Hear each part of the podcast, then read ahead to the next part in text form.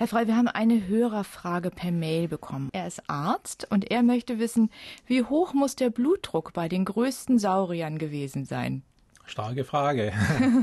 es gab nämlich eine Theorie, speziell bei den Langhalssauriern, dass die ein riesiges Herz besessen haben, mit riesigen Blutgefäßen, die das Blut Richtung Kopf gepumpt hat, das das Blut Richtung Kopf gepumpt hat.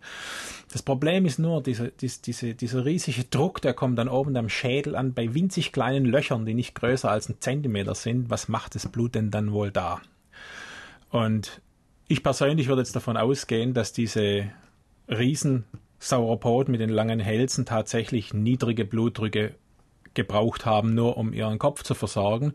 Denn erstens sind die meisten Hälse waagerecht getragen worden und zum Zweiten kann man jedes Blutgefäß pumpfähig gestalten. Das heißt, dass man einfach so eine Arterie, so ein Blut, so ein sauerstoffreiches blutführendes Gefäß so muskulös baut, dass es praktisch die Blutwurst gemächlich hochpumpt und dann kommt man mit normalen Blutdrücken aus, wie wir die auch haben. Ich würde mal davon ausgehen, dass die Blutdrücke bei diesen Tieren nicht größer waren als bei uns.